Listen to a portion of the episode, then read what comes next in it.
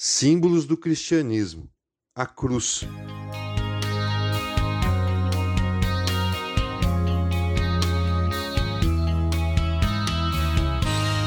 Chegando ao fim da série sobre alguns dos símbolos do cristianismo, vamos pensar um pouco sobre o que significa o maior deles.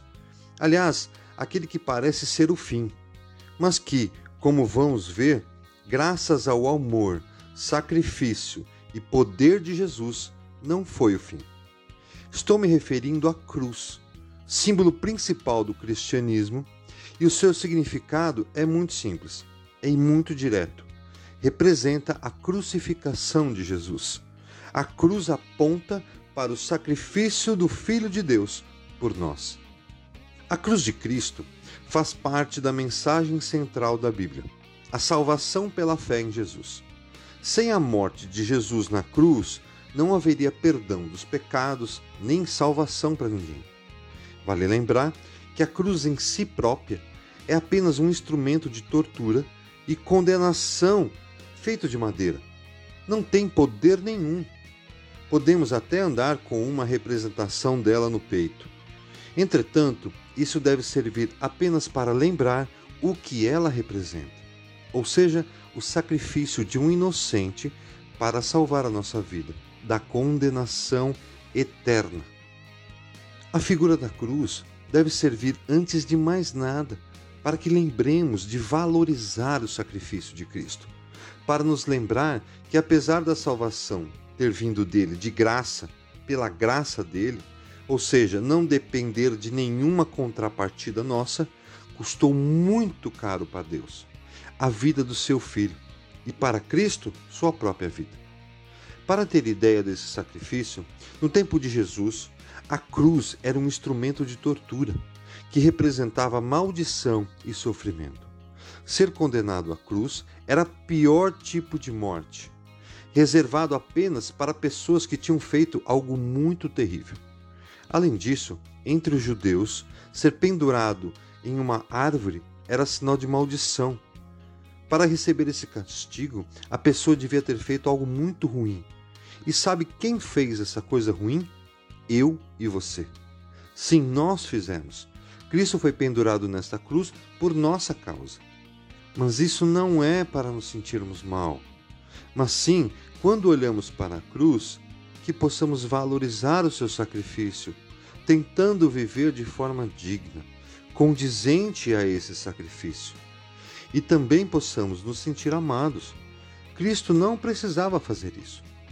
Pensem, se não tivesse feito, ainda assim seria Deus.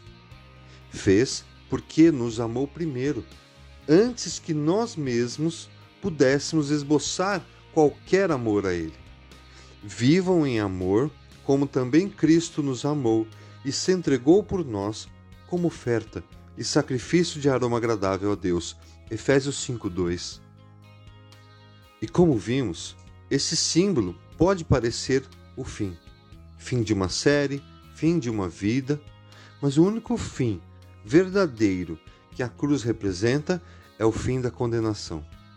A cruz não é o fim, é o início. É nela que começa a nossa vida quando deixamos nos crucificar com Cristo, que representa deixar a velha vida, deixar que esta morra e passemos a viver uma nova vida, a de Cristo. E o que isso quer dizer na prática? Bem, se vamos viver uma nova vida, esta deve ser diferente. Ninguém tem um encontro com a cruz e continua a ser o que era. Portanto, a cruz não é o fim, é o início, mesmo porque Cristo não ficou pregado nela, ressuscitou, venceu a morte, que era para ser nossa, para que pudéssemos viver a sua vida. Mas a cruz, apesar de tão linda essa mensagem, não é agradável. Billy Graham, um dos maiores evangelistas que tivemos, disse o seguinte: que a cruz não é atraente, porque não patrocina a nós. A cruz nos mata ou seja, mata o antigo eu e faz nascer um novo eu. Outro grande pregador, Charles Spurgeon, também disse o seguinte: Ele levou a cruz, não para que você escape dela, e sim para que você possa suportá-la.